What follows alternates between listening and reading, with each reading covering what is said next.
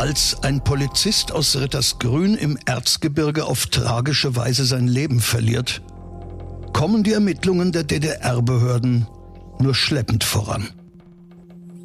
Doch die Bevölkerung vor Ort glaubt zu wissen, warum.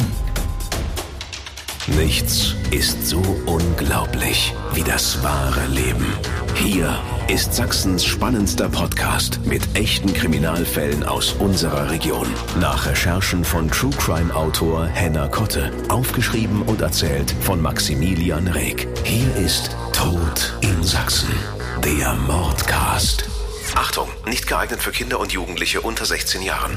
Heute Tod im finsteren Winkel. Es ist am Morgen des 16. Juni 1949, als der Volkspolizist Oswin Fuchs morgens um 6 Uhr nicht zum Dienst erscheint. Paul Günther, der Leiter des Kreispolizeiamts Schwarzenberg, ordnet an, nach dem vermissten Kollegen zu suchen. Zwei Beamte machen sich auf den Weg in den Wald, in dem Fuchs am Vorabend Streife gelaufen ist. Dort finden sie einen erschossenen Hirsch und machen eine weitere schreckliche Entdeckung. True Crime Autor Henner Kotte war mit uns am Tatort. Heute sind wir im finsteren Winkel. Und der finstere Winkel ist ein Waldstück an der Nordseite des Fichtelberges, des höchsten Berges in Sachsen. Genau hier fand man am 16. Juni 1949 den verletzten Polizisten Oswin Fuchs. Oswin Fuchs war bewusstlos, aber er zeigte noch Lebenszeichen und man hat sofort die Rettung geholt und ihn ins Bergarbeiterkrankenhaus nach Aue transportiert. Die Ärzte versuchen eine Notoperation, er hat also schwere Schädelverletzungen. Allerdings verstirbt Oswin Fuchs daran gegen 14 Uhr am selben Tag. Der verstorbene Polizist wurde im Wald offenbar von einer Kugel getroffen. Eindeutig ist, dass Oswin Fuchs einer Schussverletzung erlegen ist. Den Ein- und Ausschuss sieht man sogar am Käppi, das neben dem Verletzten gefunden worden ist. Jedenfalls verläuft die Wunde quer durch den ganzen Schädel oder man sieht eine Schussrinne im Schädeldach. Die Obduktion ergibt, dass Oswin Fuchs nicht an irgendwelcher nachfolgenden Operation gestorben ist, sondern dass der Schuss eindeutig die Todesursache für ihn gewesen ist. Die Mordkommission aus Zwickau wird gegen Mittag des 16. Juni verständigt und übernimmt die Ermittlungen in Schwarzenberg. Die Obduktion der beschlagnahmten Leiche wird im Pathologischen Institut des Heinrich Braun Krankenhauses in Zwickau durchgeführt. Das Protokoll vermerkt, die Sektion des Fuchs ergab einen ausgedehnten, rinnenförmigen Defekt im Schädeldach mit ausgedehnten Zertrümmerungen, Zermatschungen und teilweisem Defekt in der Großhirnhälfte rechts, die bis an das Kammersystem heranreichen und dieses eröffnen. Die schwersten Verletzungen haben den Tod des F infolge Atemlähmung bedingt. Hinweise, die zur Ermittlung eines Täters führen, ergeben sich aus der Leichenschau nicht. Die Spuren an der durchschossenen Dienstmütze des Oswin Fuchs bringen zumindest Erkenntnisse über die Position des Schützen, sagt Henner Kotte. Die Untersuchungen ergeben eindeutig, dass er einem Fernschuss erlegen ist. Und zwar muss der Schütze mehr als 50 Meter, ungefähr 100 Meter entfernt gestanden haben, als er auf ihn abgedrückt hat. Im Polizeiamt Aue wird Polizeioberwachtmeister Karl Neumann vernommen, der mit seinem Kollegen Fuchs am Abend der Tat auf Streife gewesen ist. Der Polizeichef aus Schwarzenberg, Paul Günther, hatte Oswin Fuchs und seinen Kollegen Karl Neumann befohlen, im finsteren Winkel an jenem Abend Streife zu laufen. Sie waren auf den Spuren von Wilddieben, denn zur damaligen Zeit war ja die Versorgungslage nicht ganz einfach. So hatte man schon mehrere Razzien durchgeführt in Fleischerläden und Gaststättenbetrieben und illegal geschossenes Wild festgestellt. Außerdem schildert der Polizeioberwachtmeister dramatische Szenen, die sich in dem Waldgelände auf der Raschauer Flur etwa sieben Kilometer östlich von der Ortschaft Rittersgrün, abgespielt haben sollen. Er gibt Folgendes zu Protokoll. Sie hätten Schüsse gehört und seien als Polizisten, weil sie vermuteten, dass es Wilddiebe sind, in die Richtung, aus der die Schüsse kamen, gegangen. Als sie offensichtlich relativ nah an dem Schussort waren, seien sie selber beschossen worden und seien in den Hochwald gerannt, um sich in Deckung zu begeben um sich zu verstecken. Und da seien sie leider auseinandergeraten. Also das heißt, Oswin ist nach links und Karl Neumann nach rechts. Und zwischen ihnen sei sogar Munition durchgepfiffen, und zwar Leuchtspurmunition, was für eine illegale Jagd natürlich untypisch ist. Leuchtspurmunition hat militärische Funktionen. Und das könnte auf Besatzungssoldaten deuten, die dort in diesem finsteren Winkel irgendwie zugange gewesen sind. Zumal Karl Neumann sich zu erinnern glaubt, fremde Sprache gehört zu haben. Er muss sich in der Vernehmung rechtfertigen, warum er das Feuer nicht erwidert oder zumindest Warnschüsse abgegeben hat. Weiß Henner Kotte. Er antwortet darauf, dass er vermutete aufgrund dieser Leuchtspurmunition und der fremden Laute, dass es Besatzungssoldaten sind und als Volkspolizist ist es ihm strengstens untersagt, eine Waffe gegen die Besatzungssoldaten anzuwenden. Die Überprüfung der Dienstwaffe des Oberwachtmeisters Neumann beweist, dass aus der Waffe nicht geschossen wurde. Der Lauf ist sauber. Fünf Schuss Munition befinden sich im Magazin. Das entspricht den Aufzeichnungen im Munitionsbuch der Dienststelle. Neumann scheidet als Täter aus. Doch wie konnte er seinen Kollegen aus den Augen verlieren und im Wald zurücklassen? Karl Neumann liegt noch im Wald und versteckt sich, um den Schüssen auszuweichen. Er ruft dann nach Oswin Fuchs, vermutet aber, dass sich Oswin Fuchs auf den Nachhauseweg begeben hat. Karl Neumann kommt nachts um eins in der Dienststelle in Rittersgrün an. Oswin Fuchs ist nicht erschienen und so vermutet er, dass er nach Hause gegangen ist und das tut Karl Neumann jetzt auch. Am nächsten Morgen erscheint er wieder um 6 Uhr Oswin Fuchs ist immer noch nicht gekommen. Er hat sogar bei ihm zu Hause nachgefragt. Er ist gar nicht in der Nacht zu Hause gewesen. Und jetzt wird die Suche nach Oswin Fuchs eingeleitet. Letztlich führen die Ermittlungen der Volkspolizei ins Leere. In der Gegend Bayersfeld und Krandorf werden Razzien in Gaststätten durchgeführt. Man findet auch Fleisch von Wildtieren. Doch kann nachgewiesen werden, dass das Fleisch nicht illegal erworben worden ist. Im Dezember 1949, ein halbes Jahr nach dem Tod von Oswin Fuchs, werden die Ermittlungen eingestellt. Weil man keine konkreten Spuren findet, die auf den Täter hindeuten, zumal der Verdacht ja auf die Besatzungsarmee fällt. Andererseits könnte es auch sein, dass irgendwelche Schmuggler aus der Tschechischen Republik über die Grenze gekommen sind, deswegen fremdländische Laute. Man hat keine Anhaltspunkte, den Fall weiter zu verfolgen. Andererseits laufen die Ermittlungen ja sowieso ins Leere, weil die deutsche Volkspolizei nicht gegen Besatzungssoldaten ermitteln darf. Die fünfköpfige Sonderkommission wird aufgelöst.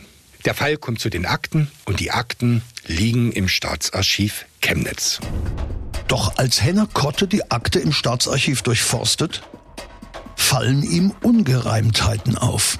Der von Karl Neumann geschilderte zeitliche Ablauf birgt Widersprüche.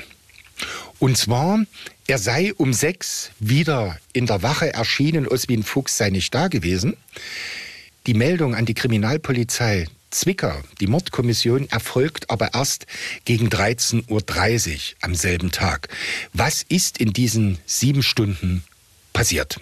Also die Meldung ist sehr zögerlich, zumal ja die Indizien eindeutig auf einen Mord oder einen Unfall mit Todesfolge, einen Jagdunfall hinweisen, warum die Mordkommission in Zwickau erst sieben Stunden später benachrichtigt wird. Wieso hat Karl Neumann nicht nach seinem Freund, Kumpel, Polizeikollegen Oswin Fuchs gesucht? Als der True Crime Autor schließlich vor Ort nachforscht, stößt er auf ungeheuerliche Gerüchte. Bei meinen Recherchen bin ich auf diese Akte gestoßen und wollte sie fürs Fernsehen bearbeiten und bin an die Tatorte oder an die Orte gefahren, die man im Film hätte verwenden können. Also in den finsteren Winkel und auch zur ehemaligen Wohnstätte von Oswin Fuchs. Und als ich dieses Gehöft betreten habe und mir die Häuser angeguckt habe, kam der alte Bauer aus der Scheune und hat mich etwas brüst gefragt, was machen Sie denn hier? Und habe ich gesagt, naja, hier wohnte doch der Oswin Fuchs, den die Besatzungssoldaten 1949 erschossen haben. Und er ging sofort in Widerspruch und sagte, was, die Russen, nie im Leben sind das die Russen gewesen, sondern das war der Polizeichef Günther aus Schwarzenberg höchstpersönlich. Ich war etwas konsterniert, weil das ja der Aktenlage völlig widersprach und habe den alten Mann erzählen lassen. Und er berichtete, dass Paul Günther einer jener Männer war, die besonders gern auf die Jagd gingen, wie das ja bei politischen Personen der damaligen Zeit in der DDR Usus gewesen ist, also bis hin zur obersten Staatsführung ging man gerne auf die Jagd. Der alte Bauer meinte zu wissen, dass Paul Günther auf dem Hochstand gesessen hat an jenem Abend und habe seine gesamte Polizeimannschaft als Treiber durch den Wald gejagt, damit sie ihm das Wild vor die Flinte treiben. Und wenn man jetzt unter dieser Voraussetzung die Akten noch einmal liest, dann haben die Widersprüche, die aufgefallen sind, natürlich Sinn. Ich war von dieser Aussage sehr überrascht, so dass ich auf die Idee gekommen bin, den Ortschronisten von Rittersgrün zu befragen. Und der alte Herr bestätigte mir diese Theorie. Außerdem sagte der Ortschronist, er kann sich noch an das Begräbnis von Oswin Fuchs erinnern, wo Paul Günther am Grabe des Polizisten stand und versprach, auch deinen Mörder werden wir finden und die Faust zum Gruß der Roten Brigaden erhoben hatte dass eine Polizeistreife von zwei Mann unter Beschuss gerät und dann einfach getrennt und sorglos nach Hause geht, ist ein unwahrscheinliches Szenario. Das kann natürlich sein, dass sie, wenn sie beschossen werden, in verschiedene Richtungen davon springen, aber dann würde man doch erst recht danach fragen, wo ist der Kollege? Und das hat Karl Neumann hier ja überhaupt nicht getan, sondern er ist ins Revier zurückgegangen und dann nach Hause. Wenn man als Treiber durch den Wald geht, ist man ja natürlich nicht so nah zusammen, als würde man Streife gehen. Also da sind ja mehrere Meter dazwischen. Und man sieht sich auch nicht immer, weil Bäume oder was weiß ich was dazwischen sind. Und wenn dort einer in der Treiberkette auf einmal fehlt, fällt das nicht sofort auf.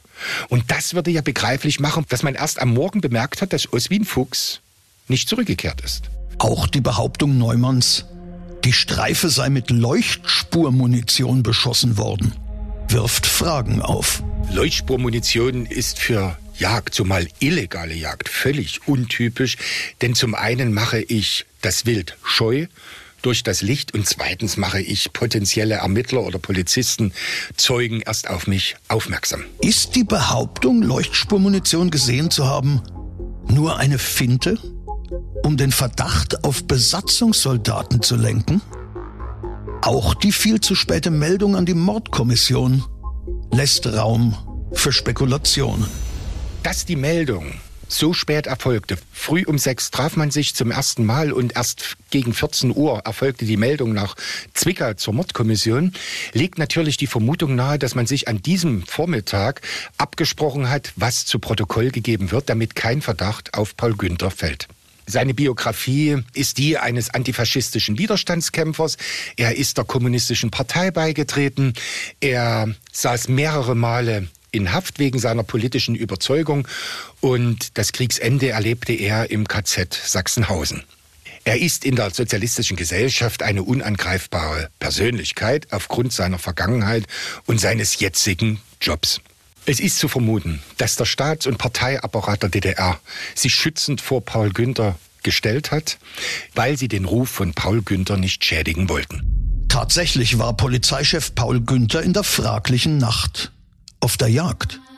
Seinen Angaben zufolge aber nicht im finsteren Winkel, sondern auf einem Hochsitz in einiger Entfernung. Schüsse will er nicht gehört haben. In der Akte finden sich Aufzeichnungen über Experimente, die Günther offiziell entlasten.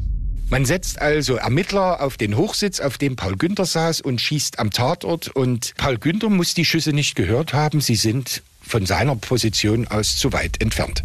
Ob die Angaben von Günther zu seinem Standort stimmten, ist heute nicht mehr aufzuklären.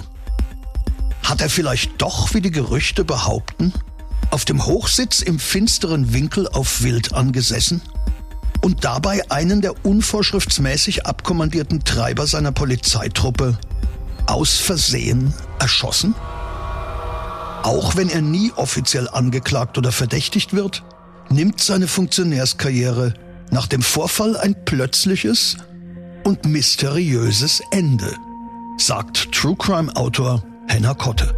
Ich habe mich danach mit der Biografie von Paul Günther beschäftigt und im Stadtarchiv zu Schwarzenberg seine Lebensdaten gefunden. Und sehr eigenartig ist es, dass Paul Günther in jenem Jahr nach dem Vorfall aus all seinen Ämtern in Partei und Staat zurücktritt. Er ist erst 53 und das Rentenalter in der DDR betrug ja 65 Jahre. Und wieso zieht sich ein verdienter Genosse der Partei ohne Grund aus sämtlichen Ämtern zurück? Danach hat Günther nur noch repräsentative Aufgaben in der jungen sozialistischen Republik. Und er bleibt ein angesehener Bürger. Als Paul Günther 1977 stirbt, wird eine Schule in Schwarzenberg nach ihm benannt. Im Schulhof gab es einen Gedenkstein, an dem eine Plakette befestigt war, wo man also Paul Günther gedachte. Mit der Wende hat man den Ehrennamen sofort abgelegt. Offiziell bleibt dieser Fall ungeklärt. Die Gerüchteküche in Rittersgrün wusste natürlich immer, wie die wahren Zusammenhänge gewesen sind und Paul Günther der eigentlich Verantwortliche für den Tod von Oswin Fuchs gewesen ist. Die Witwe des Polizisten Oswin Fuchs erfährt nie, wer schuld am Tod ihres Mannes war. Tod in Sachsen. Der Mordcast. Der Podcast mit echten Kriminalfällen aus Sachsen. Alle Folgen jetzt überall, wo es Podcasts gibt. Autor und Erzähler Maximilian Reg. Recherche True Crime Autor Henna Kotte. Tod in Sachsen. Der Mordcast ist eine Produktion von Regiocast, deutsches Radiounternehmen.